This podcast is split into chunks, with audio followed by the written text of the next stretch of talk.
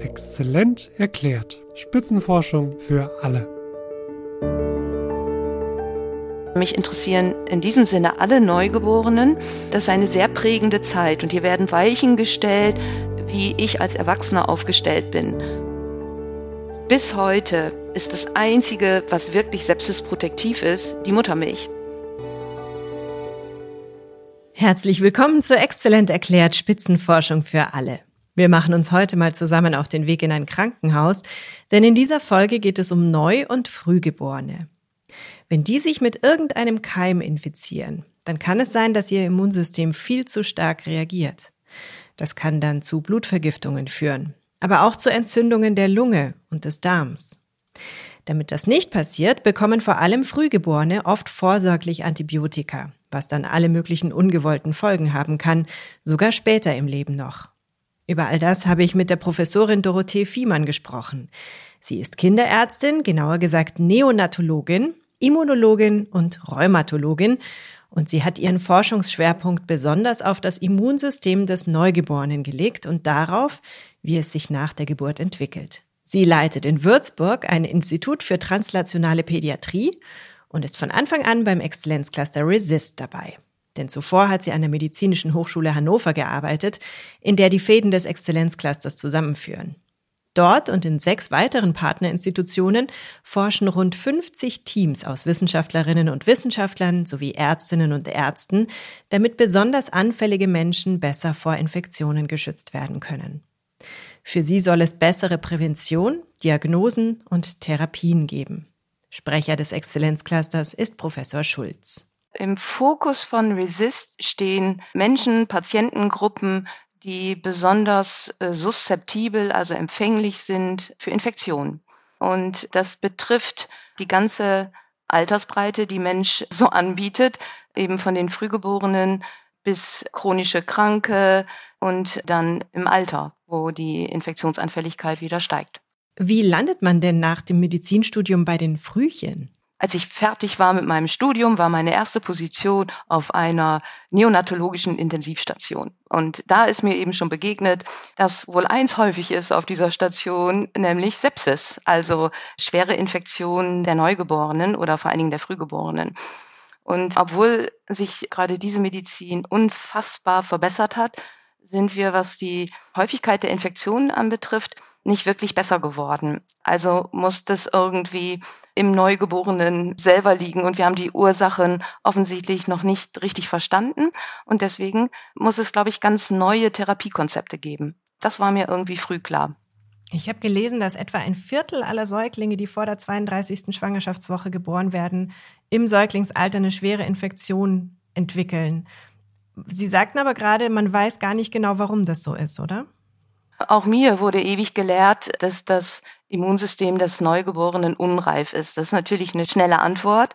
Aber wenn wir nicht besser werden und wenn Antibiotika das Problem alleine nicht lösen, dann ist es wahrscheinlich zu einfach gegriffen zu sagen, das ist unreif. Oder wir haben nicht verstanden, was genau ist unreif. Was wir als Unreife verstehen, ist vielleicht gar keine Unreife. Und so kristallisiert es sich jetzt auch in den letzten fünf Jahren heraus, dass wahrscheinlich unsere Definition von unreif nicht ganz präzise ist. Und was sind das für Infektionen? Welche sind da besonders äh, gefährlich für Frühgeborene? Also am allergefährlichsten sind bakterielle Infektionen, die die Blutbahn erreichen und deswegen schnell sich ausbreiten, disseminieren, sagen wir. Also im Prinzip den gesamten Körper. Die Bakterien sind in der Blutbahn, siedeln sich in allen Organen an und dann kommt es sehr schnell zum Multiorganversagen. Das geht bei Frühgeborenen so, so schnell innerhalb von einer Stunde, dass es tatsächlich meines Erachtens ein komplett anderes Krankheitsbild ist als die Sepsis des Erwachsenen.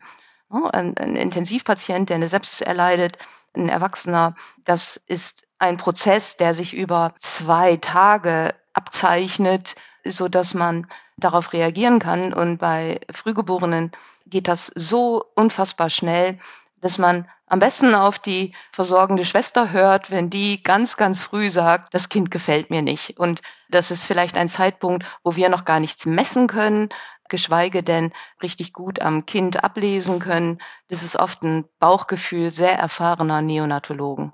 Ich stelle mir das vereinfacht gesagt so vor wie eine Reihe von Dominosteinen. Wenn der erste bei einem Frühchen umgeschubst wird, dann fallen die anderen ganz schnell auch. Eine Kettenreaktion. Ausgelöst meistens durch Bakterien. Aber wie kommt ein Frühchen eigentlich in Kontakt mit Bakterien? Wir Erwachsenen fahren U-Bahn, fassen schmutzige Dinge an, haben Kontakt zu vielen Menschen. Aber so ein Frühchen liegt oft im Inkubator, also im Brutkasten, und ist eigentlich ziemlich isoliert. Wo also kommen diese für Frühgeborene gefährlichen Bakterien her? Im Mutterleib ist im Prinzip alles noch steril, aber die eigentliche Besiedlung in echter Biomasse, die findet statt, sobald das Kind geboren ist und wir auf der Welt ist. Und das ist auch gut so. Wenn wir nicht besiedelt werden, dann bleibt unser Immunsystem komplett untrainiert. Also die Besiedlung ist wie so ein Wachküssen des Immunsystems. Alles ist eigentlich da, aber es muss in einen gewissen Tonus gebracht werden. Und dann kommt es darauf an, dass der Mensch reguliert damit umgeht. Und woher kommen die Keime? Die sind tatsächlich überall in der Umwelt, schon mit dem Hautkontakt bei Geburt von der Mutter. Also wenn es eine Spontangeburt ist, im Prinzip über den Vaginaltrakt, aber auch wenn es eine Sektio ist, über Hautkeime von der Mutter. Davon werden die Kinder besiedelt. Das sind alles Keime, die für uns Erwachsene völlig harmlos sind. Für ein Frühchen aber können sie richtig gefährlich werden. Und das hat viele Gründe. Erstens, die Haut ist unreif, die Barrierefunktionen sind noch nicht gut da. Frühgeborene müssen oft versorgt werden mit Plastik. Mit Plastik, damit meine ich Katheter, weil sie beatmet werden müssen, weil sie Venenkatheter haben, und es betrifft nicht nur das Immunsystem, was im Blut schwimmt, sondern vor allen Dingen auch die Schleimhäute, also die Darmschleimhaut, aber auch im Respirationstrakt. Die Barrieren sind noch nicht komplett dicht, sagen wir, so dass der Übergang von Keimen, die uns besiedeln, in die Blutbahn dort auch einfach schneller geht. Besonders wichtig für unser Immunsystem ist übrigens der Darm. Im Darm lebt die größte Biomasse in unserem Körper. Wen das näher interessiert, der sollte sich mal die Episode Bakterien im Darm, wie Medikamente unser Mikrobiom beeinflussen, vom November 21 anhören. Also, im Darm leben viele Keime und mit denen wird unser Immunsystem konfrontiert und dadurch trainiert. Und man weiß, dass nicht das nur lokal trainiert wird, sondern das, was im Darm produziert wird, besonders die Stoffwechselprodukte, erreichen auch die Lunge und erreichen sogar unsere Stammzellen im Knochenmark und bringen die auf den hoffentlich richtigen Pfad. Und das genau ist der Punkt. Was ist der richtige Pfad? Was sind die richtigen Keime? Was sind die guten Keime? Und was für Ereignisse sind gut für das Gesamtsystem? Also, dann gehen wir nämlich einen Schritt weiter. Dann sind es nicht nur die Mikrobiome, sondern Infektionen per se sind wahrscheinlich nicht alle schlecht. Das wissen wir auch. Man spricht gerade in den letzten drei Jahren kommt immer häufiger dieser Begriff natürliche Infektion wo die Eltern ja oft am Krückstock gehen, weil die Kinder gerade in der Kindergartenzeit von Oktober bis April krank sind und wo wir als Immunologen oft sagen, nehmen Sie es als normale Entwicklung, es ist gut. Man muss nicht jedes Mal zusammenbrechen, sondern äh, es trainiert das Immunsystem. Also wenn diese Infekte gar nicht stattfinden würden, ist das wahrscheinlich die schlechtere Idee. Aber es sei gesagt, es gibt schwere Erkrankungen, die total abträglich sind. Also die klassischen Kinderkrankheiten sind auf keinen Fall eine gute Idee. Und deswegen sind auch die Impfungen ganz wichtig dort. Aber Impfungen per se sind nicht nur wichtig, um genau gegen diesen Keim zu schützen, sondern sie haben auch sogenannte, immer komplizierte Worte, heterologe Effekte. Also da geht es gar nicht darum, genau gegen Tetanus zu wirken, sondern es hat noch Nebeneffekte, die so mh, insgesamt das Immunsystem aktivieren. Und damit bin ich auch besser aufgestellt, um ein Herpesvirus zum Beispiel abzuwehren. Also das sind einfach alles wichtige Ereignisse. Und das muss wahrscheinlich für jede Umwelt spezifisch erfolgen. Also ein Kind, was in Afrika geboren ist, muss komplett anders aufgestellt sein als ein Kind, was hier in Westeuropa zur Welt kommt. Man muss in seine Umwelt reingleiten und eine Homöostase finden, also eine Balance. Das ist die Hauptaufgabe der Immunadaptation im ersten Lebensjahr. Früher dachte man, dass Frühgeborene auf Bedrohungen einfach gar nicht reagieren können, weil ihr Immunsystem noch unreif ist. Das ist wahrscheinlich ein Fehlgedanke. Das können die nämlich sehr gut. Was man daran sieht, dass es innerhalb von einer Stunde zu einer massiven Entzündungsreaktion kommt. Was sie aber nicht gut können, ist damit reguliert umzugehen. Und jetzt kommen wir zu einem meiner Lieblingswörter der deutschen Sprache, nämlich zum Nestschutz. Und das ist eine faszinierende Sache. Die Mutter gibt ihrem Kind über die Muttermilch Antikörper mit und hilft so dem Kind, sich erstmal gegen Krankheiten zu schützen, bis es selber ein funktionierendes Immunsystem aufgebaut hat. Wenn ich als Mutter also bestimmte Krankheiten durchgemacht habe oder dagegen geimpft wurde, dann habe ich Antikörper und die werden beim Stillen an das Kind weitergegeben. Aber die Mutter gibt auch Nestschutz mit anderen Produkten in der Muttermilch weiter. Die gehören eher zum angeborenen Immunsystem. Das sind Proteine, Peptide, die antimikrobiell wirken und damit auch regulieren können, was am Ende die, die Komposition, also die Zusammensetzung der Mikrobiome, die uns besiedeln, betrifft. Und damit wird das Kind äh, sozusagen transient ausgestattet, bis die Eigenproduktion in Gang kommt. Und da sagt man, dass die so nach drei bis sechs Monaten können die Neugeborenen das selber. Und deswegen macht diese ganze Stillzeit auch Sinn. Und damit verknüpft sind auch diese Empfehlungen, eben bis zum fünften, sechsten Monat voll zu stillen und dann langsam die Breikost einzuführen, weil dann ist das Kind äh, eigentlich in der Lage, äh, selber Antikörper zu bilden. Und wenn ein Kind zu früh auf die Welt kommt, kriegt es diesen Nestschutz trotzdem, wenn es mit Muttermilch gestillt wird, sozusagen. Ganz genau. Also deswegen sind wir so dahinterher, dass diese Kinder sind natürlich noch zu klein, als dass sie kräftig an der Brust saugen können. Und deswegen müssen die Mütter von Frühgeborenen halten wir an, abzupumpen. Und diese Muttermilch sammeln wir und bekommt das Kind dann, sobald wir denken, jetzt kann man mit dem Nahrungsaufbau beginnen. Und da haben sich die Zeiten deutlich nach vorne gelagert. Also alle wissen, das Heiligste, das Beste, was man an dieser Stelle sei mal erwähnt, alles Mögliche wurde probiert, um Sepsis zu verhindern. Und bis heute ist das Einzige, was wirklich sepsisprotektiv ist, die Muttermilch. Und nichts anderes hat sich bewahrheitet an immunmodulatorischen Maßnahmen, um das Risiko einer Sepsis zu verhindern. Und somit hat sich die Zeit des Nahrungsaufbaus, das war am Anfang ganz revolutionär, als die ersten Neonatologen sagten, ich fange hier schon in der ersten Woche mit dem Nahrungsaufbau an. Weil alle wussten ja, dass der Darm unreif ist, dass die Gefahr, eine Darmentzündung zu erleiden, sehr groß ist. Und sie hatten recht. Es schützt die Kinder und es induziert auch die Reifung der Schleimhäute tatsächlich. Das muss ich nochmal wiederholen. Die Muttermilch ist das Einzige, was bislang erwiesenermaßen das Kind vor einer Sepsis schützen kann. Aber leider nicht immer. Und dann kommt es, wie vorher schon erwähnt, dazu, dass es dem Kind in sehr kurzer Zeit schlechter geht. Und dann bekommen die Frühchen schnell ein Antibiotikum, um die Keime in Schach zu halten und diese Lawine zu bremsen, die da in dem kleinen Körper gerade in Gang gesetzt wurde. Aber der Neonatologe ist kreuzunglücklich damit, weil er gleichzeitig weiß, dass wenn er die Antibiotika gibt, er alle Mikrobiome zerstört, die wiederum protektiv sind. Also äh, ich habe Ihnen ja gesagt, es kommt sehr auf die Zusammensetzung der Mikrobiome an. Das heißt, es gibt Keime, die auch diese sogenannten Pathobionten, die eine Sepsis auslösen können, wenn sie gewinnen, in Schach halten. Mit Antibiotika bügelt man alles weg. Die Pathobionten, aber auch die guten, die Kommensalen. Und das ist eine denkbar ungünstige Situation. Aber das ist das, was ich meine. Wir brauchen andere Strategien.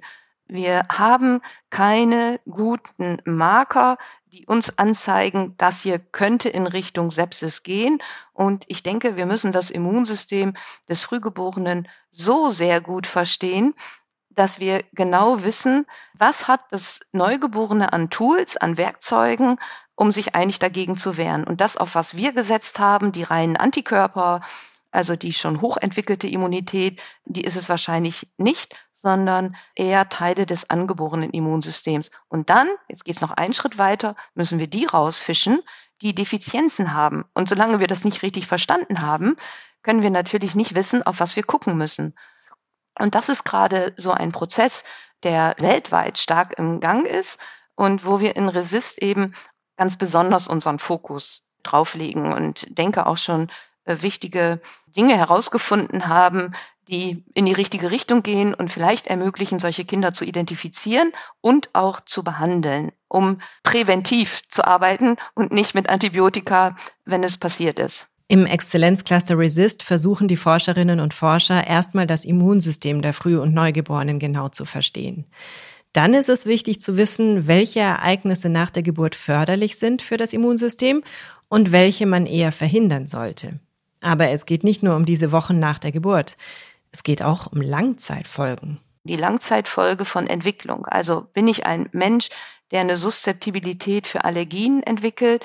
Bin ich ein Mensch, der infektanfällig bleibt? Oder habe ich vielleicht ein Risiko, chronisch entzündliche Darmerkrankungen zu entwickeln? All das, diese Weichen werden ganz offensichtlich schon, und damit merken Sie, komme ich weg auch von den nicht weg von den Frühgeborenen, sondern mich interessieren in diesem Sinne alle Neugeborenen. Das ist eine sehr prägende Zeit und hier werden Weichen gestellt, wie ich als Erwachsener aufgestellt bin. Und das ist auch eine Kernsache, die uns sehr in Resist interessiert. Wie kann ich mir denn die Methoden Ihrer Forschung vorstellen, also Ihren Alltag sozusagen? Unser Alltag, also wir bitten die Eltern relativ zeitnah nach Geburt ob wir sie in so eine Geburtskohorte einschließen dürfen. Wir begleiten die Familien und die Entwicklung des Kindes und sehen die Kinder regelmäßig wieder.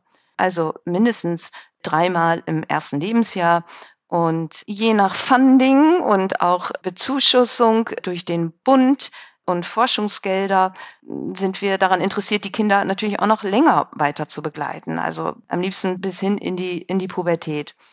Und zu diesen Terminen ist es wichtig, sehr granuläre Daten zu erheben, was Infektionen anbetrifft, stattgehabte, stattgehabte Impfungen, Medikamente, die die Kinder unterwegs bekommen haben, uns interessiert auch, wie viele leben überhaupt zu Hause? Wie viele Geschwisterkinder leben Oma und Opa noch zu Hause? Wohnt man eher städtisch oder ländlich? Sind Haustiere zu Hause? Also wir versuchen durch systematische und wahrscheinlich über die Jahre immer besser gewordene Fragebögen uns ein Bild von der Umwelt zu zeichnen, in die das Kind geboren ist.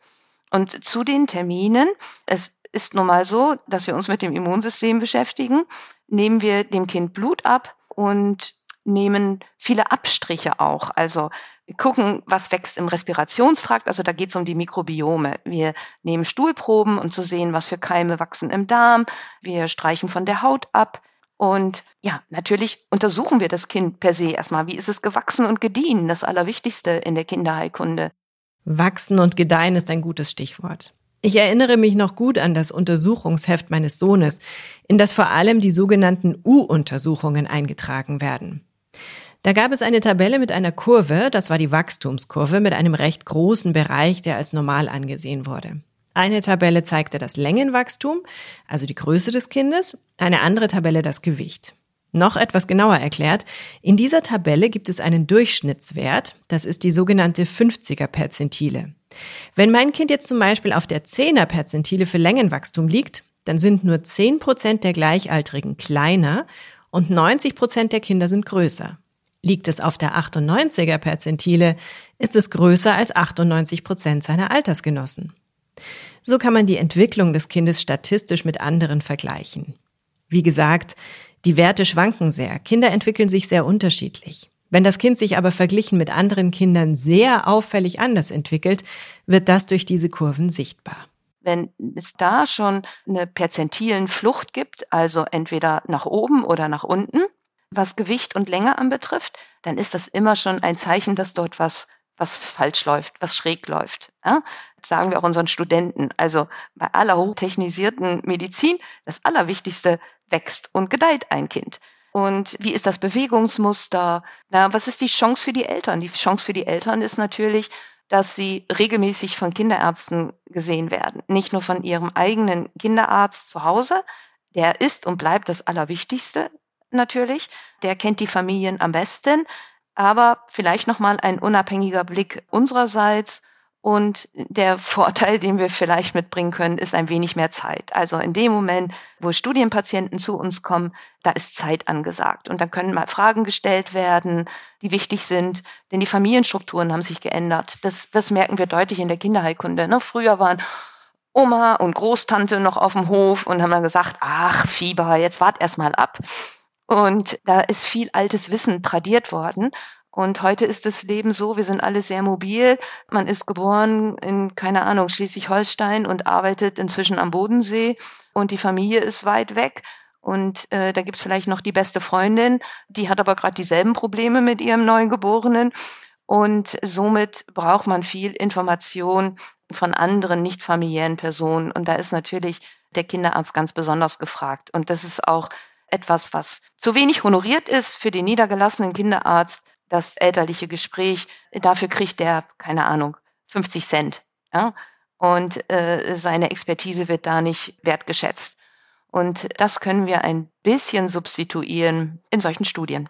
Zum Schluss noch eine persönliche Frage, die ich mir gestellt habe, als ich mich eingelesen habe. Und zwar ist es nicht besonders schwierig, immer wieder kranke und vielleicht auch sterbende Frühchen zu betreuen und deren Eltern dann natürlich auch?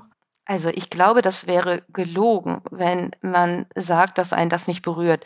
Alle, die wir dort arbeiten, äh, nimmt das mit, weil sonst würden wir ja gar nicht die nötige Empathie für diesen Job mitbringen. Also wenn wir völlig empathielose Hirnis wären, hochintelligent, ausge hochspezialisiert ausgebildet, dann kann man diesen Job, glaube ich, nicht wirklich machen. Und somit ist es vollkommen klar, dass gerade die Vorortärzte, die eine Nacht durchmachen, um die Kinder kämpfen, das schafft tiefe Erschöpfung bei denen. Und sie denken, das liegt am Schlafmangel und dem ewig auf den Beinen sein. Aber das ist natürlich auch die Psyche, logisch. Aber dafür gibt es in guten Abteilungen auch Supervision. Man muss miteinander gut, also das Miteinander ist unfassbar wichtig, um sich auszutauschen, um das loszuwerden, um darüber zu sprechen, um auch zu reflektieren, was schlecht gelaufen ist und das kann man trainieren. Ne? Man muss halt in der Lage sein, die Dinge nie persönlich zu nehmen, sondern ziemlich objektiv und professionell damit umzugehen. Und somit muss sich jeder überlegen, stresst mich das so sehr, dass ich nach zehn Jahren völlig im Eimer bin und gar nichts mehr kann? Oder habe ich Tools an der Hand, damit professionell umzugehen und das irgendwie zu verpacken? Und wenn man merkt, das ist nicht sein Weg, dann gibt es viele andere Bereiche in der Medizin, wo man gut aufgehoben ist. Also man muss das in einen Eustress ummode und vor allen Dingen die vielen Familien und die vielen Kinder sich vor Augen führen, denen man geholfen hat und wo man dann eben freut. Und wenn man die man später sieht, ne, ich weiß, meine vorherige Kollegin, Frau Bohnhorst, Neo-Intensivstation, unfassbar äh, erfahrene Ärztin, die hat noch solche Beziehungen zu den Kindern, die sieht die aufwachsen und freut sich äh, bis heute ein Bein ab, wenn sie diese Kinder sieht. Und das ist, glaube ich, ein Quell von Energie, die es einem erlaubt, da jeden Tag wieder auf der Matte zu stehen. Eigentlich ein schönes Schlusswort, aber Dorothee Fiemann war es wichtig, noch ein kleines Dankeschön loszuwerden. Ich möchte nochmal danken allen Eltern, die uns unterstützen in unserer Arbeit, indem sie bei den Kohorten mitmachen ja, weil sie ja vielleicht unmittelbar selber für ihr Kind noch gar nicht den Nutzen ziehen können für die Dinge, die wir da gerade herausfinden, die aber den nächsten Generationen wieder zuteil werden. Und ich glaube, das ist heute was nicht selbstverständlich ist. Also jetzt mal philosophisch betrachtet haben wir in der Gesellschaft ein riesengroßes Problem. Der Tenor ist, wie werde ich selber besser? Wo kriege ich die meisten Vergünstigungen? Wie vermehre ich Macht und Geld? Und der Gedanke, was gebe ich der ganzen Population wieder, damit sie irgendwie funktioniert und ein gutes Miteinander ist, das ist über die Jahre des Wohlstandes übelst verloren gegangen. Das ist etwas, was mir immer mehr auffällt und immer mehr missfällt. Und deswegen sind sowas wie uneigennützig, das zu unterstützen, Ehrenamttätigkeit und solche Dinge, die können wir heute gar nicht genügend loben und hochhalten und denken, ja, die haben es kapiert. Das ist doch ein guter Appell an uns alle. Wir sollten uns mal überlegen, was wir Gutes tun könnten. Vielleicht mal einer jungen Mutter im Umfeld für ein Stündchen das Baby abnehmen, damit sie in Ruhe unter die Dusche kann. Das war's für heute. Ich hoffe, ihr seid nächstes Mal wieder mit dabei. Hinterlasst uns gerne Kommentare oder Sternchenbewertungen. Das freut mich immer sehr. Bis zum nächsten Mal. Bleibt neugierig. Eure Larissa Vassilian. 57 Exzellenzcluster, ein Podcast. Regelmäßig berichtet Exzellent erklärt aus einem der Forschungsverbünde, die im Rahmen der Exzellenzstrategie des Bundes und der Länder gefördert werden. Die Reise geht quer durch die Republik und genauso vielfältig wie die Standorte sind die Themen. Von A wie Afrika-Studien bis Z wie Zukunft der Medizin. Seid bei der nächsten Folge wieder dabei und taucht ein in die spannende Welt der Spitzenforschung. Wenn euch der Podcast gefallen hat, abonniert Exzellent erklärt bei dem Podcast-Anbieter eurer Wahl. Ihr habt noch Fragen? Hinterlasst uns einen Kommentar oder schreibt uns an info at exzellent-erklärt.de.